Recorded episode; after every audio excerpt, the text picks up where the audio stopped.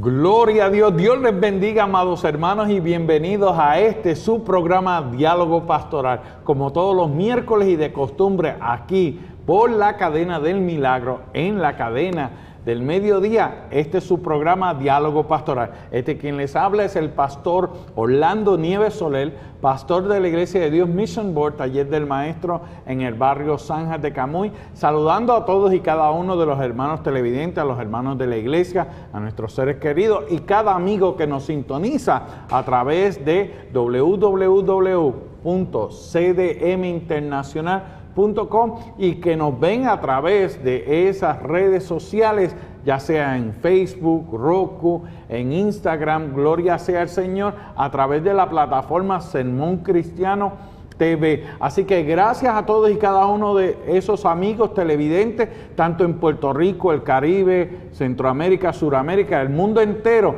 reciba un cordial saludo desde aquí, desde las facilidades del el Ministerio Cristo Viene en Camuy, Puerto Rico y para el mundo entero. Estamos aquí, gloria sea el Señor, agradecidos por la oportunidad que Dios nos da. Excusamos a la pastora Selmi Monroso.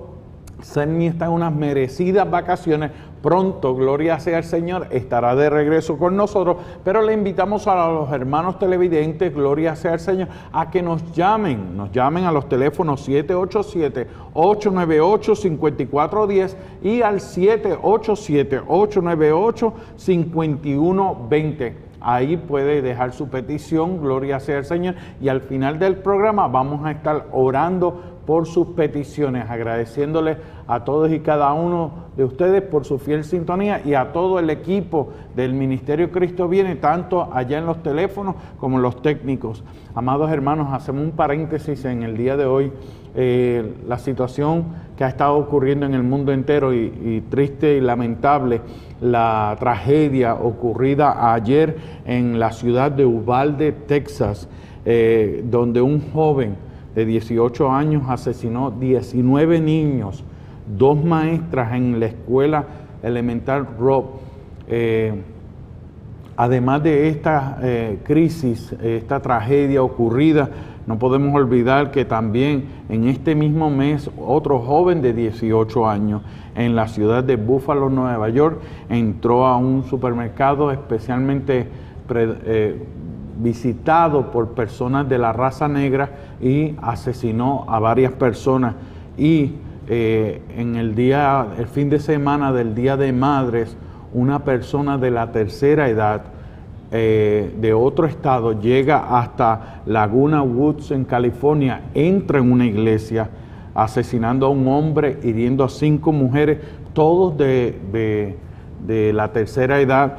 Eh, y el pastor y miembros de la iglesia logran detener a esta persona, lo que nos hace ver la situación crítica que está atravesando nuestros países, nuestras naciones, sin decir lo que está ocurriendo en nuestras respectivas áreas.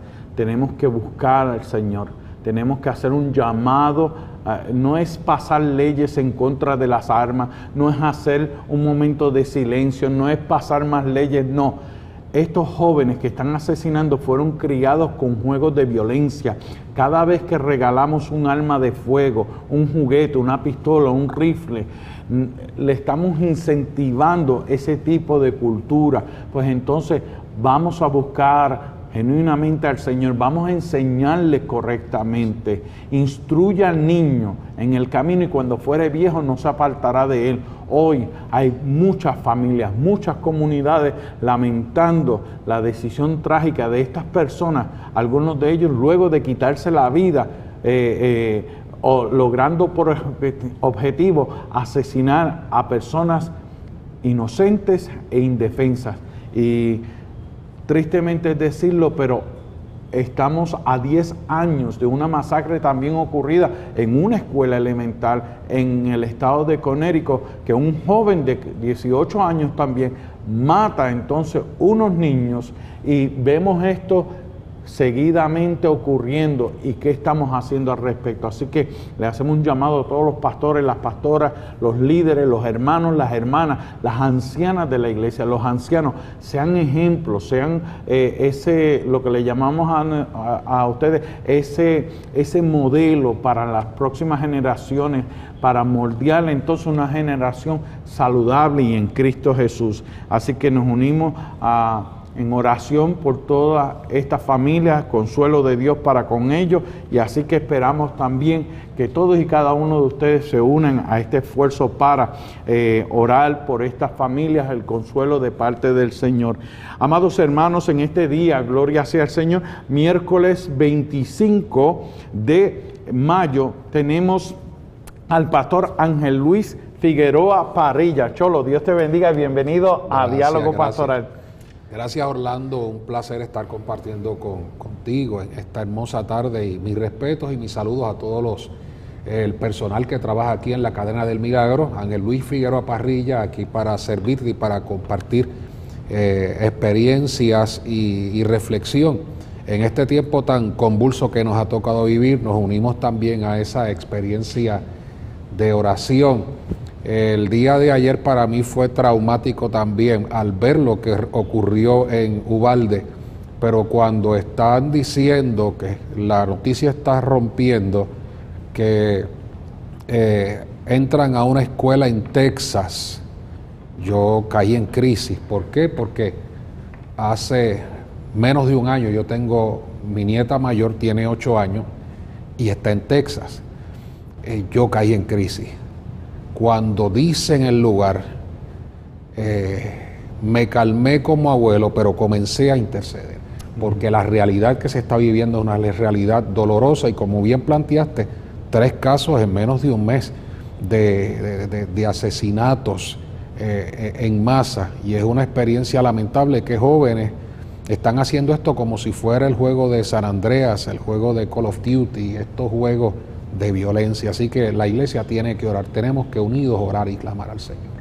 Y hacemos este llamado porque lo que vemos es que muchos chamaquitos están jugando estos, estos juegos de guerra, pero vayan al hospital de veteranos, vayan y vean por ustedes mismos los traumas de postraumáticos que sufren estos veteranos, gloria sea al Señor, que este fin de semana se hace el día de la recordación y nuestro saludo ah, para todos aquellos familiares que de alguna manera u otra eh, su ser querido ha entregado su vida para la libertad de culto, las libertades que hoy gozamos Gloria sea al Señor defendiendo eh, este estilo de vida. Gloria sea al Señor. Y así que nuestro respeto, nuestro agradecimiento, porque este fin de semana no es que se recuerda a los veteranos, se recuerda el sacrificio que hicieron aquellos aquellos hombres y mujeres que fueron al campo de la guerra, pero no regresaron. Así que nuestro respeto para la familia, nuestras oraciones para que sigan perseverando en el mejor ejército, el ejército de nuestro Señor Jesucristo. Y dicho esto, eh, hermano, eh, queremos abrir este tema, gloria sea el Señor, porque el miércoles pasado hemos estado hablando acerca de la quemazón pastoral, el desgaste, los problemas, las crisis, pero entonces hoy vamos a hablar acerca de la crisis pastoral, el pastorado bajo ataque. Si yo le dijera a ustedes, eh, amados hermanos, que vino un pastor con una silla y agredió a una persona que entró a la iglesia, ¿qué ustedes pensarían? Ustedes pensarían, pues entonces eh, ese pastor está mal, pero eso fue lo que ocurrió en aquel ataque del fin de semana, del Día de las Madres, cuando viene una persona de la tercera edad, entra a la iglesia y comienza a disparar cuando está recargando el arma de fuego, toma el pastor una silla, lo golpea, al caer la persona, el individuo, no lo sigue lastimando, sino que lo amarraron con los cables, ellos dicen cables eléctricos, pero posiblemente eran los cables de los micrófonos, hasta que llegara la policía para detener al individuo y debidamente arrestarlo y procesarlo. Este fin de semana también, Cholo, en la isla de Barbados, uno de nuestros pastores de la iglesia de Dios fue agredido y miembros porque entró una persona y arremetió contra el pastor, lo golpeó porque él quería prohibir que se predicara y se mencionara el nombre de Jesucristo. Estamos viendo ataque tras ataque, ya en Texas ha ocurrido anteriormente, vamos viendo un patrón porque el este principado lo que quiere hacer es detener la obra de Dios. Y como no lo puede detener por, por eh, eh, la fama, la farándula, ah, sacando gente de la iglesia, no lo puede hacer a través de la pandemia, entonces está poniendo el pastorado bajo ataque. Y queremos entonces comenzar con Marcos capítulo 14, versículo 27, cuando dice nuestro Señor Jesucristo a sus discípulos, en el versículo 27 de Marcos capítulo 14 dice, entonces Jesús les dijo, todos os escandalicéis de mí esta noche, cuando escrito está, heriré al pastor y las ovejas serán dispersadas. Repito ese, e, ese versículo. Heriré al pastor y las ovejas serán dispersadas. Ese es el punto que quiere el enemigo, porque si va a atacar oveja por oveja, que lo ha estado haciendo, la persona clave es el pastor, la pastora, y era el pastor y las ovejas se van a disparcir para irse al mundo, para irse a otros lugares, pero entonces tenemos que saber cuál es el debido procedimiento. Y queremos hoy hablar desde el punto de vista cuando un pastor atraviesa una crisis y cómo podemos lidiar con ella. Y quiero preguntarle a nuestro hermano, el reverendo Ángel Luis Figueroa Parilla, que de cariño le decimos Cholo, eh, ¿cómo fue la experiencia de buscar ayuda cuando estuviste atravesando tu, tu crisis como pastor? que atravesaste tu crisis, porque han habido otros pastores que han recurrido a, suicidarse. otros pastores han ocurrido, eh, han ido tomando decisiones de apartarse por completo, dejarlo todo, abandonarlo todo, pero otros han perdido su vida, pero no porque se suicidan. Eh, recientemente escuché una noticia de un pastor en Latinoamérica que fue acusado, meramente acusado, el caso no se había visto, y cuando lo, lo arrestan y lo ponen en prisión, lo matan Luego se da a entender que la joven había mentido con el fin de remover ese pastor de esa iglesia y que le pusieran otro. Pero ya, ya logró el enemigo su objetivo. Acusaron injustamente a un pastor porque todo el mundo tiene derecho a defenderse de las acusaciones, pero a veces no, nos adelantamos, Cholo, de que escuchamos solamente la versión, lo, lo, posteamos por las redes sociales, pero no queremos escuchar la otra versión. ¿Qué, qué, eh, pasa aquí? Eh, oh, pastor, es una experiencia bien lamentable cuando uno, cuando uno está pasando por experiencias de crisis, por experiencias eh, traumáticas. Todos podemos pasar por experiencias así. Pero cuando una persona que está a cargo de un ministerio, a cargo de una iglesia, eh, está pasando por esos momentos y está vulnerable, uno lo primero que tiene que hacer es buscar ayuda. Ok. Buscar ayuda. Reconocer su vulnerabilidad y buscar ayuda. Lo, lo traumático y lamentable es cuando si deseas buscar ayuda y estás en una actitud de, corazón abierto, por decir así, para que se te ayude, y en vez de recibir una ayuda, uno lo que recibe son estigmas, uno lo que recibe son marcas, uno lo que recibe es rechazo, en vez de manos que te levanten, una espalda es lo que ves que se aleja de ti y lo que recibes es ese rechazo y esa, y esa dejadez y esa no demostración espiritual, porque la Biblia dice, ustedes que son espirituales, levántenlo con espíritu de mansedumbre, mm. con un corazón abierto, lleno de amor y misericordia. Vamos a levantar al que está pasando por el valle de sombra y de muerte. Porque hemos creído, eh, nos hemos hecho la imagen de que eh, por tu figura o por la figura de cualquier, son super pastores que no sienten, no padecen, regresan a su casa como que son, eh, vamos a decir la palabra, eh, que no les afecta nada, que tienen que soportar todo, que tienen que aguantar todo, pero cuando llega un momento, ay, yo esperaba algo mejor de ti, pero es que todo el mundo se hiere. Aún Jesús en el Getsemaní estaba orando y pidiéndole a sus discípulos que por lo menos le ayudaran a orar por lo menos una hora. Bueno, esa muestra de Jesús es extraordinaria.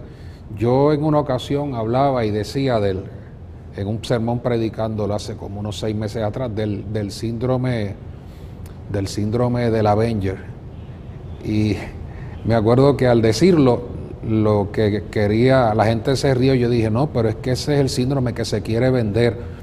Nosotros somos cristianos, somos ministros, no nos puede doler la cabeza, no podemos molestarnos, no podemos estar tristes. Ese es el concepto que está totalmente errado a la verdadera realidad. Lo demostró en un momento dado Jesús, Juan el Bautista, que primero dijo, este es el que bautiza con Espíritu Santo y fuego, en la cárcel entró en duda y le dijo a Jesús, eres tú, esperaremos a otro. Y entonces nosotros no estamos preparados para conocer a, esa, a el pastor en su faceta de vulnerabilidad. Mm. Y entonces está vulnerable, está triste, está enfermo. Un pastor, yo he tenido pastores amigos que de repente se hacen de rutina un estudio, una toma de muestras de sangre y salen unas cosas desordenadas. Le mandan a hacer otros estudios de manera más profunda y puede salir un cáncer, mm. puede salir problemas cardiogénicos. Y cuando ese pastor recibe ese golpe, le afecta. Y en ese momento de dificultad hay personas que dicen, Dios, pero usted es el pastor. Mm. Usted es el pastor y usted no puede... ¿Cómo es eso de que usted está triste, pastor? Es más, y hasta citamos coros, no puede estar triste un corazón que tiene a Cristo. ¿Cómo es eso? Si la Biblia dice que Jesús enjugará las lágrimas que salen de mis ojos, es que van a venir momentos de tristeza, momentos de frustración. Que yo he vivido momentos de frustración, de decepción, de tristeza, pero he visto en medio de todo a un Dios que siempre dice, no temas porque yo estaré contigo. Pero entonces cuando sabemos que, que, Dios nos dice eso, no temas que yo estaré contigo, ¿cuán fuerte es el proceso de perder el pastorado, pero también perder el trabajo, los amigos que cuando estás atravesando el proceso eh, de restauración o cuidado pastoral, eh, no no asumen la responsabilidad. Si somos amigos, somos amigos en las buenas y en las malas. Si, eh, no es cuando tan solamente me convenga a mí, porque la amistad es recíproca. Pero cuán fuerte es ese proceso de perder entonces y atravesar por ese desierto solo. Eh, ese proceso es traumático y traumatizante y afecta a todo el entorno que esté cercano a ti, Orlando. Y lo digo a prima facie porque yo experimenté, yo experimenté eso. El uno pasar por un momento duro, cruel, terminar hasta en un hospital psiquiátrico. Y en vez de escuchar, estoy orando por ti, levántate. Eh, escuchar personas que en un momento decía, wow, por aquí, este, este es el hombre, este es mi amigo, esto es tremendo. Y de momento se distancian porque Ángel Figueroa está en una crisis, porque Ángel Figueroa está en una depresión mayor, porque Ángel Figueroa cayó en el hospital San Juan Capestrano, y lo digo porque pues, no se afecta a la IPA porque el recipiente lo dice. Sí, 14 años atrás fueron 14, hace 14 años fue una experiencia muy traumática, muy dolorosa. Y mucha gente que yo pensaba que eran mis amigos, porque el amigo no es aquel que te dice lo que tú quieres escuchar, es aquel que dice yo estoy contigo, es aquel que dice yo te quiero acompañar, es aquel que dice tú eres mi hermano, es aquel que dice voy a estar contigo y nos vamos a levantar juntos en el nombre del Señor. Y buscando yo a veces como el siervo que brama por las corrientes de las aguas y encontrar a muchos que en un momento dado uno les, les servía de bendición y de ayuda y que en este momento no sé quién eres, no te conozco, no te respondo la llamada, es doloroso. Pero La realidad en medio de esa crisis es aferrarnos a aquel que nunca nos va a dejar. Porque en esos momentos donde aún tuve que ingerir pastillas en mi peor de mis crisis, hubo un Dios que dijo, yo estoy contigo. Y tuve que aferrarme a Él porque hay otros que yo he sabido que han pasado por experiencias similares y en este momento no están en la iglesia. En este momento están todavía en una experiencia traumática constante y como han habido muchas sorpresas también y noticias en Centro, Suramérica, hay otros que no pueden manejar eso y terminan quitándose la vida. Y qué triste es decir, este pastor, este evangelista, esta sierva del Señor, este siervo del Señor, terminó quitándose la vida.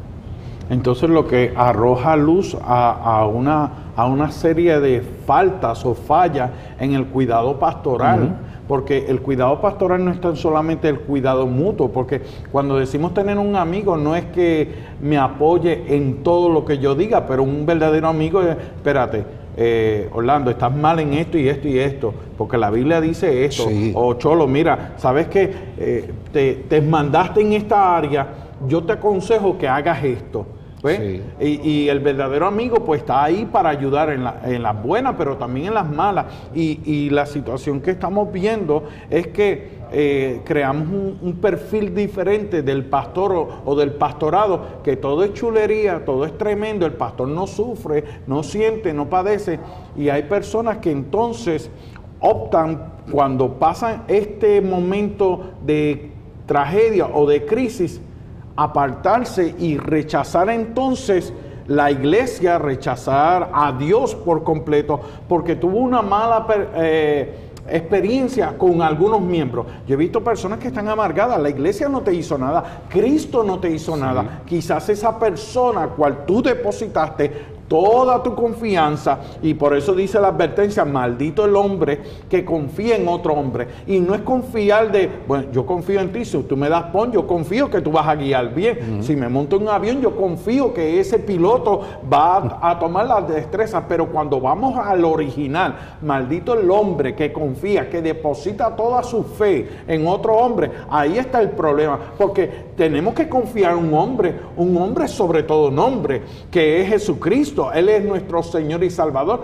Confiamos todos los días en el cuidado de los médicos que nos van a dar una receta, el cuidado de un enfermero, todas esas cosas. Y en esta área lo que hace ver es esta triste realidad porque la percepción ha sido que los pastores no sienten, no padecen y tampoco cogen vacaciones porque el diablo no coge vacaciones. Eso es otra cosa que también, mire, nosotros tenemos que desarrollar un cuidado pastoral mutuo. Martín Lutero hablaba acerca del sacerdocio de todos los santos. El sacerdote es aquel que intercede, aquel que, que, vela por su hermano. En un momento dado Dios estaba preguntándole eh, a Caín por Abel mm. y Caín dice, y cuando uno lo busca en el hebreo original, eh, le responde Caín de una manera irrespetuosa a Dios diciendo, mm. ¿seré yo acaso guarda de mi hermano? Pues sí tenemos que ser guardas de nuestros hermanos. Tenemos que velar por nuestros hermanos. Quiero una experiencia corta. En mi momento de mayor crisis, yo estaba a las 3 de la mañana en una playa, oyendo unas voces que me decían, quítate la vida. Sí, había sido pastor, había sido evangelista, pero pasé por un momento difícil y voces me decían eso. Tomo mi teléfono y llamo buscando ayuda. Y llamo a una persona que pienso que me va a dar ayuda. Y cuando lo llamo, esa persona lo que me dice es, Ángel, me has decepcionado. Estoy decepcionado de ti. Tres de la mañana, en una playa, la playa del último trolley en el área de San Juan, y estoy oyendo esa voz que me dice, quítate la vida, acaba con esto. Llamo a alguien para recibir cuidado pastoral y me dice, me has decepcionado, ¿cómo es eso que tú, pastor, predicador, evangelista, tuviste programas de radio, cómo es eso que estás oyendo vocecitas? Y lo tremendo de ello es que eso, aunque me cortó el alma y me drenó profundamente, y las voces se convirtieron en un coro que me decía, viste, nadie te ama. De repente oigo una voz detrás mío que me dice, no lo hagas, Dios aprieta pero no ahoga. Esa fue la expresión. Hmm. Y cuando yo me vuelvo, yo no veo ni a un ángel, ni a un serafín, ni a alguien envuelto en fuego que me dijera algo grande. Era un diambulante que estaba tirando un carrito de compra Wow. Sale corriendo, cruza la calle, entra al agua donde yo estaba con el agua hasta las rodillas y me toma por los hombros y me mira fijamente y me dice, no lo hagas, Dios no ha terminado contigo. Esa fue la palabra pastoral que recibí. Esa fue la palabra de, de, bendición, porque es que Dios, no me vengo a predicar, Dios no se olvida de nosotros, pero nosotros tenemos que procurar impedir que Dios utilice a una piedra si me tiene a mí como hijo de Dios para levantar a mi hermano. Ahí es que se cumple la palabra entonces. Yo no he visto justo desamparado ni su simiente que mendigue pan, porque a pesar del deber ministerial, la vocación que tenía que tener esa persona de, de porque no es cuando nos dé la gana, porque los problemas de depresión y las crisis no surgen de 8 a 5 de la tarde, ni en el horario del servicio, a toda hora. Eh, eh, a las 3 de la mañana, pues es un grito de, angustia, de, ayuda. Pero entonces, al, al hacer silencio, el ministerio, Dios toca entonces a un deambulante a que a voz en cuello proclame, tú sabes, que, no citó la palabra, Dios aprieta, pero tranquilo, y ayudarte a salir del agua. Eso fue, y esas son experiencias que, que nosotros como iglesia tenemos que procurar, ese sacerdocio de todos los santos, ese cuidarnos, ese darnos la mano. Y el cuidarnos es también darnos una palabra cuando aún, a nosotros no nos guste. Repite eso, por favor. Es dar una palabra aún cuando a nosotros no nos guste. Un amigo no es el que te dice lo lindo que estás ni las cosas buenas tuyas. Un verdadero amigo es el que te dice también, esto no está bien, no estás bien. Un buen amigo es el que te dice la verdad que tú no quieres oír en momentos dados. Ese es el verdadero amigo. El que si te ve caminando hacia el desfiladero, ah, echa para adelante, papá, o si tú estás bien, tú estás bien terminas yéndote por la barranca para abajo, ese no fue amigo nunca. Eh, se convierte entonces en ese tipo de, eh, tentador como pasó con Jesús. Lánzate porque escrito está, a sus ángeles mandará para que tu pierna no tropiece en piedra. Miren, amados hermanos, estamos hablando con nuestro hermano el reverendo Ángel Luis Figueroa Parilla, mejor conocido como Cholo, acerca de la crisis pastoral el pastorado bajo ataque. Vamos a hacer una breve pausa y regresamos en breve. No se aparte de este subprograma Diálogo Pastoral. Sermón Cristiano. También nos puedes escuchar en las siguientes redes sociales. Facebook, YouTube, Instagram, Twitter. Además de las aplicaciones para celulares, Android y iPhone en nuestra página sermoncristiano.tv. A Dios. Dios les continúe bendiciendo, amados hermanos. Qué bueno que están de regreso. Buen provecho a todos los que están almorzando. Y si nos estás viendo en la retransmisión esta misma noche, en el horario de 10 a 11 de la noche, pues buen provecho también para aquellos que están en esa meriendita. Está con nosotros el reverendo Ángel Luis Figueroa Parilla. Gloria sea el Señor, ministro, eh, obispo ordenado, con la credencial de obispo ordenado de la Iglesia de Dios Mission Board aquí en Puerto Rico, hablando acerca de la crisis pastoral, el pastorado bajo ataque. Gloria sea el Señor. Y estamos hablando de esto porque las semanas pasadas estábamos tocando acerca de la quemazón, pero queríamos eh, un testimonio de vivencia de alguien que había experimentado estos momentos trágicos, porque siempre escuchamos de pastores o pastoras, no siempre, pero en las ocasiones que una persona atraviesa un ataque, una crisis en su vida, que se apartó. Pero ¿qué pasa cuando hay una persona, un ministro, un hombre una mujer de Dios que atraviesa unos momentos difíciles, pero pasa por ese desierto, pasa por esa prueba y se vuelve a levantar. Entonces te pregunto, eh, Cholo, ¿qué ocurre cuando el estilo de vida pastoral cambia drásticamente tu vida, eh, todo tu alrededor?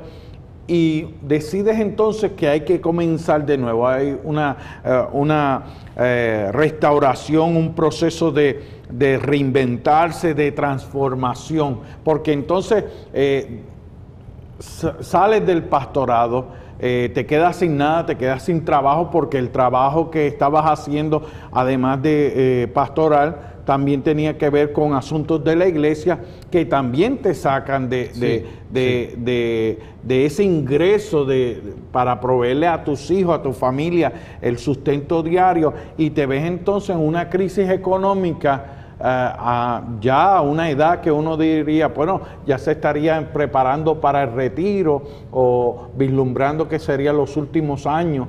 ¿Qué, ¿Qué ocurre en ti cuando eso, cuando eso choca a tu vida y qué decides hacer? Eh, cuando eso llega hay una realidad.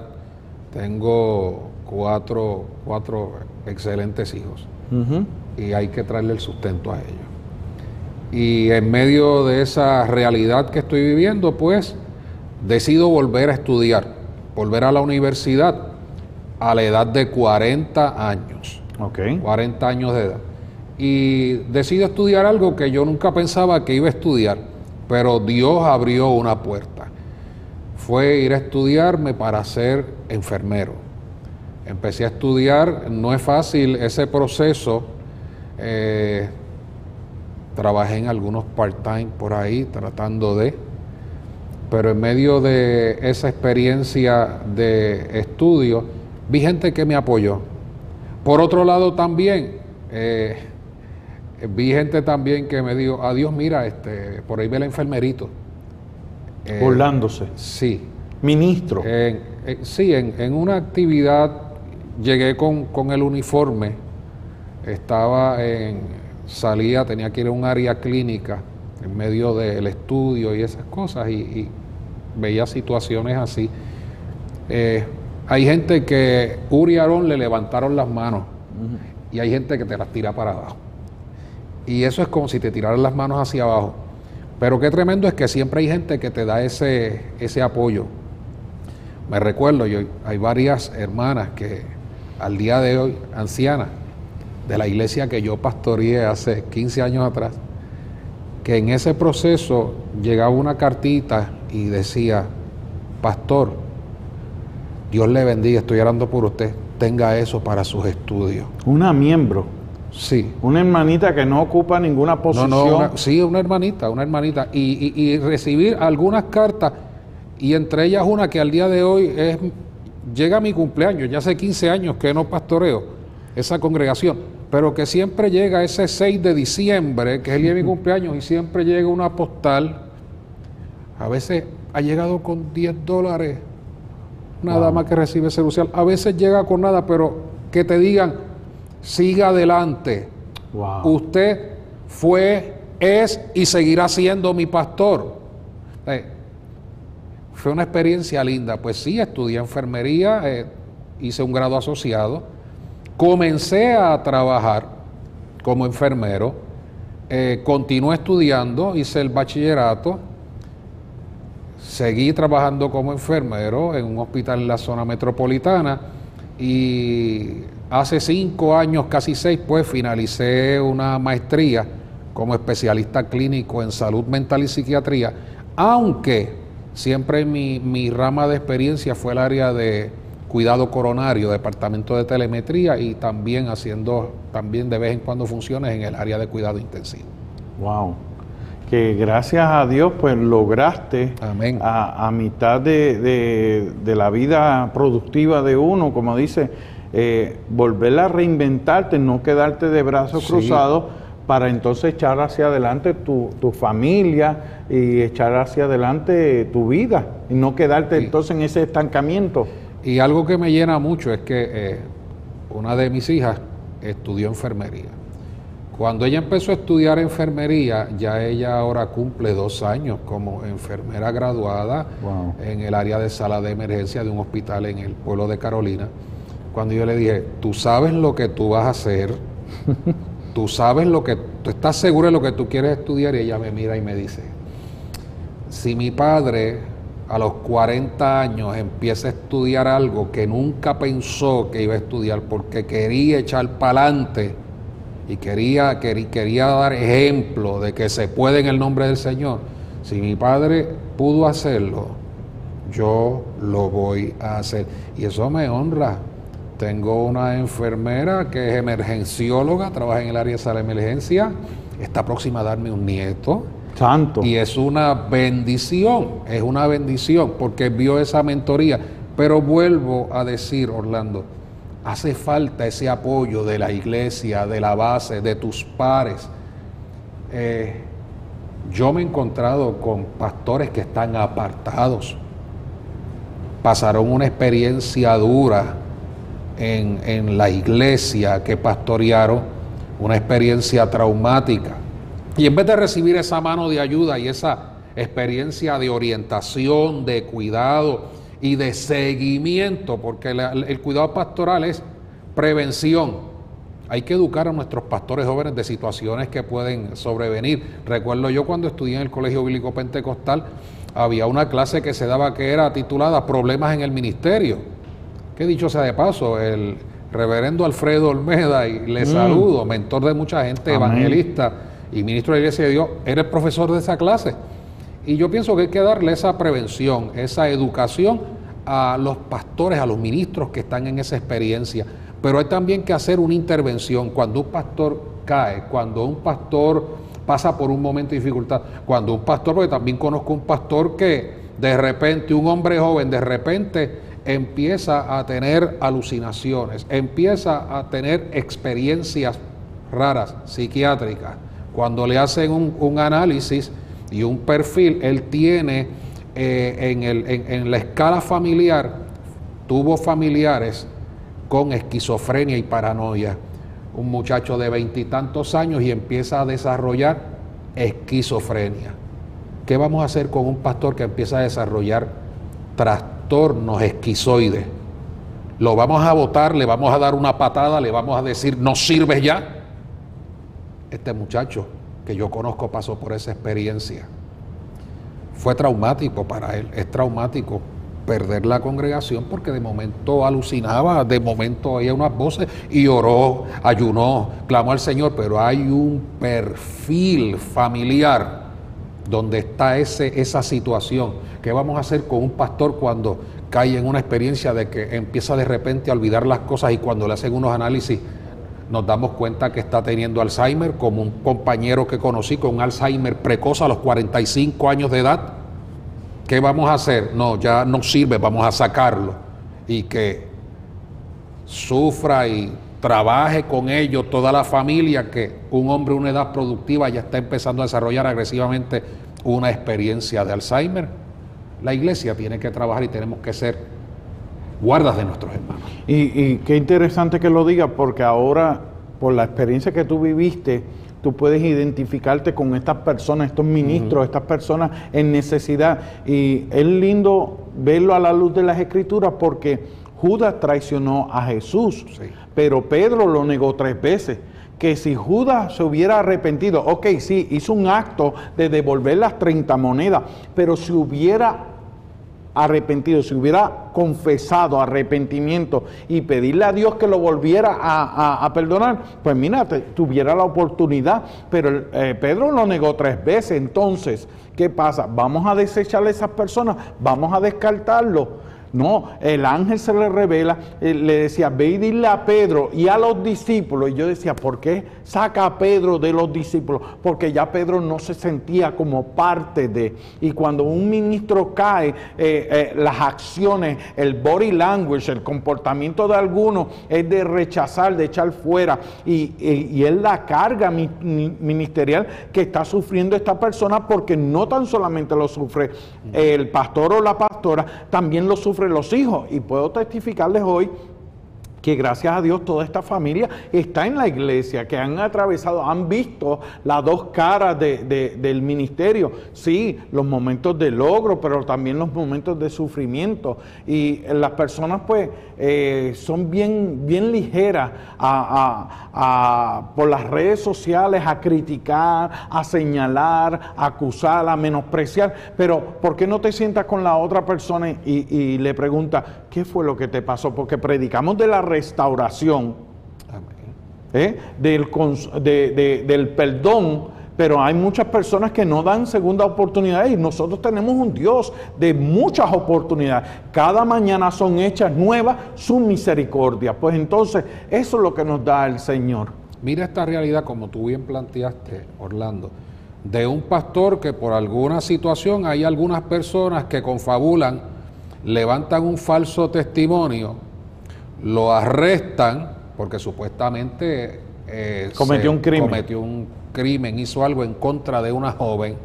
Y entonces se desarrolla toda esta gestión y cuando arrestan a este hombre, que lo llevan a la cárcel, los presos, como tienen una, un juicio distinto, un, código de orden. Un código, pues, lo asesinan. Ante aquel asesinato de aquel pastor, que ya había sido asesinada su, su, su, su, su imagen ante la gente, de repente por una crisis, por, por ese cargo de conciencia, la persona que hace la acusación dice, eso no era verdad. Yo fui parte de una, de una agenda. De conspiración. ¿Cómo vamos a reponer eso? ¿Cómo se repone eso ante esa familia que, hijos que perdieron un padre, una esposa que perdió un esposo? Porque hay situaciones así que han pasado, mi hermano, y son realidades que estamos viviendo. La iglesia tiene que desarrollar herramientas de prevención a las crisis, de intervención en las crisis, de lo que yo llamo posvención, que es dar seguimiento a una persona. La Biblia dice, ustedes que son espirituales, levantarle con espíritu de mansedumbre, es restaurarlo, es volver a ponerlo en el lugar donde estaba, es tratarlo con la misma dignidad. Trajiste algo y a mí me encantó esa expresión que tú dijiste. Pedro maldijo, Tres veces negó y lo hizo con maldición. escuché un pastor hace muchos años decir, Pedro habló malo, maldijo, no lo conozco. Y lo tremendo es que fue el primer predicador pentecostal. Predicó el día de Pentecostés. Mientras la gente estaba burlándose, él se levanta junto a los once. Eso es que el Espíritu Santo hace, hace un espíritu de unidad. Porque ahí no se levantó ninguno diciendo, ¿qué tú vas a hacer? ¿Qué tú vas a hablar si tú negaste a Cristo tres veces maldiciendo? Entonces se calla la boca y se va a quedar sentado ahí. No, no, no, no. Pedro se puso en pie y dijo, no estamos borrachos nada. Esta es la promesa que está en Joel. Y los otros discípulos dijeron, echa para adelante mi hermano, sigue para adelante en nombre del Señor. Esa tiene que ser la visión de levantar y de ver a la gente. Una experiencia que tuve linda por demás. Eh, un pastor se me acerca en una de nuestras actividades hace un tiempo atrás y me dice, por mi apodo me llama Cholo, yo te quiero pedir perdón. Y yo, pero, pero hombre, porque no me ha hecho a nadie. Él me dice, en tu momento más difícil yo no estuve. Eh, empezaste a estudiar y yo hasta me reí de chistecitos de compañeros que decían, mira, ese va a terminar limpiando las defecaciones de los pacientes. Es más, ese no llega ni a hacer eso. Y él me dice, yo me reí de chistes así. Nunca te llamé para decirte, estoy orando por ti, tú eres mi hermano, vamos a bebernos un café, ¿estás bien? ¿Desayunaste hoy? Porque hubo momentos de dificultad. Hubo gente que no, pero también hubo gente que sí. Hubo gente que estuvo ahí. Lamentablemente, en momentos dados sí, hubo gente poderosa de Dios. Pero en otros lados, en otros momentos, el que al yo ya no tener beca y estar buscando cómo yo resuelvo para pagar esto, tengo que decirlo. Que Dios utilice a un estudiante, compañero de universidad, gay, para decirme que él lleva unos días que no puede dormir, porque lo que hace es que ve mi cara y oye una voz que dice, ayuda a mi hijo. Esas son cosas que yo tengo que decir, gloria a Dios. En el momento de Elías, Elías, cuando estaba allí en la cueva, Dios le proveyó a Elías de muchas maneras. Dios puede enviar una paloma, Dios puede enviar un águila, pero en un momento dado Dios le envió cuervo un animal que es de rapiña. De rapiña, que algunos lo llaman inmundo, pero Dios utilizó como vehículo para llevarle alimento. Pues mire, yo puedo decir así, yo puedo decir así. Hubo gente de Dios que hizo su labor y que cumplió con su rol en el proceso de una crisis de un pastor. Pero también hubo unos que no y Dios tuvo que traer a otros que quizá no son del redil ni de la familia de fe para decirme, sigue adelante, yo estoy contigo. Entonces, Cholo, cuando, según tu vivencia, ¿qué consejo le daría a aquellos pastores, aquellas pastoras eh, que han atravesado un momento de, situación como el tuyo? ¿Qué, tú le puedes decir a los, a los líderes, a las personas que están en posiciones de liderato acerca del cuidado para otros pastores? ¿Qué le puede decir a aquellos pastores que son compañeros de otros ministros, compañeras de otros ministros? Y aquellos pastores que, que han pecado, han perdido eh, el pastorado y que ahora mismo están en vicio, están apartados, eh, están eh, decepcionados de, todo lo que habían hecho y, experimentado. En primer lugar, a, a los grupos de liderazgo, a los líderes que desarrollen estrategias que sean agresivas no desarrollen simplemente una estrategia y la pongan en un portfolio para decir que se está haciendo algo, no. Desarrollen estrategias agresivas, desarrollen grupos de apoyo de cuidado pastoral, desarrollen una supervisión directa. Y si hay líderes que no pueden por sus múltiples cargos, notifiquen y deleguen a una persona específica que se encargue, isla, distrital, regional, desarrollen estrategias que sean activas. En segundo lugar, a los, a los pastores, que seamos verdaderos amigos, que seamos verdaderos cuidadores de nuestros hermanos. En las buenas y en las malas. Exacto, que estemos con ellos, que estemos ahí, que nos acompañemos. Al pastor, la pastora, el ministro que ha perdido el blanco y que quizás se siente muy herido y está en este momento apartado, este que está aquí te dice en el nombre del Señor. Tal vez muchos hicieron cosas difíciles en contra tuya y te han puesto en ese dolor y en esa amargura, pero yo estoy seguro que Cristo no hizo nada malo porque estás alejado de Él. Santo. Acércate a Jesús y dile, Señor, vuelvo de nuevo en el nombre del Señor. Pon gente que me ayude, que me dé mentoría. Levántate, no te quedes en el piso. No permitas que esa depresión te siga hundiendo. No, fuiste pastor.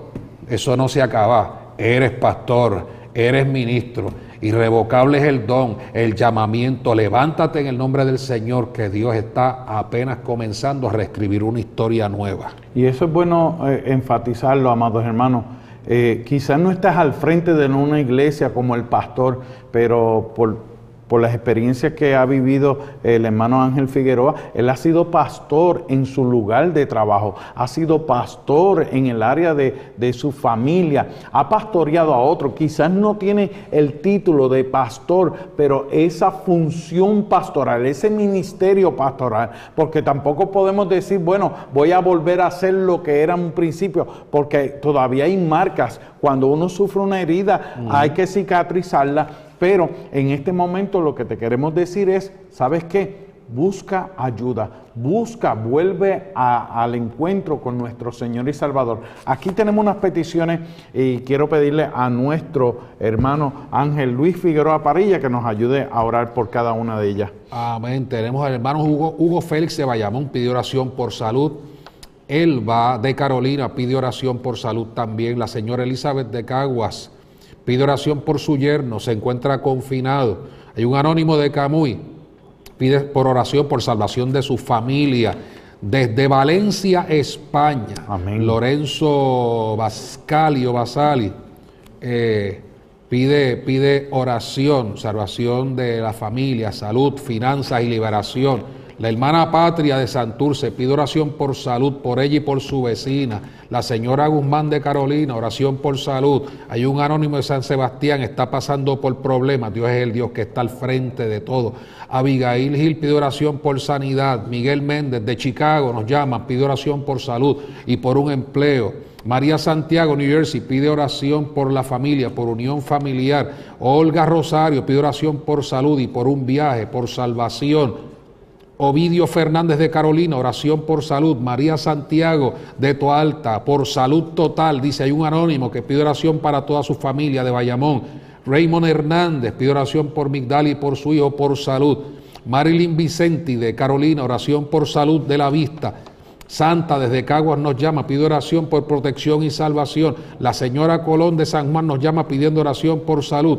De Santurce, Trini, pide oración por salud, finanzas, salvación de un vecino. Janet Guillén, República Dominicana, pide oración por salud.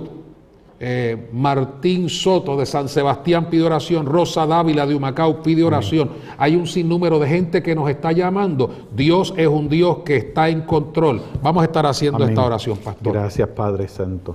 Adelante, Cholo. Señor, te adoramos y te damos gracias, Padre, por estas personas que hemos leído, las que no pudimos leer, Señor. Te pedimos que tú bendigas, que tú glorifiques tu nombre, que tú sanes, Señor, que tú llenes de tu presencia, que tú fortalezcas, que tú restaures, sea cual sea la enfermedad, sea emocional, sea física, Padre Celestial. Glorifícate en esta hora en el nombre de Jesús de Nazaret. Mira los que están con condiciones cardiogénicas, con problemas, Señor, de algún tipo, Padre Padre, en el nombre de Jesucristo, di la palabra y ellos sanarán. Padre, si hay algún líder, algún pastor que está pasando por el momento de prueba, por el momento de aguda tensión en esta hora, que reciba de lo alto el socorro y la presencia y la unción tuya, Señor. El yugo se pudre a causa de la unción. Tu presencia llena el lugar y el poder del demonio y de los infiernos retrocede en el nombre de Jesucristo de Nazaret te lo pedimos y la gloria te la damos a ti. Amén, Señor. Amén. Gloria a Dios. Ángel, si quieren comunicarse contigo, ¿a qué número de teléfono para predicaciones, un taller, una invitación? Amén. Al 787-321-4143. Repito, 787-321-4143. 4143. Así que más que agradecidos, amados hermanos, y nos unimos a esta exhortación, sigan hacia adelante perseverando porque nuestro Señor viene pronto. Así que le invitamos, si no tiene una iglesia, mire, busque una iglesia que le prediquen del Padre, del Hijo y del Espíritu Santo, que le prediquen de que Cristo sana, Cristo salva, Cristo bautiza con Espíritu Santo y fuego y que viene pronto por su iglesia. Y de parte nuestra, aquí en Diálogo Pastoral, nos veremos el próximo miércoles con el favor del Señor. Dios les bendiga.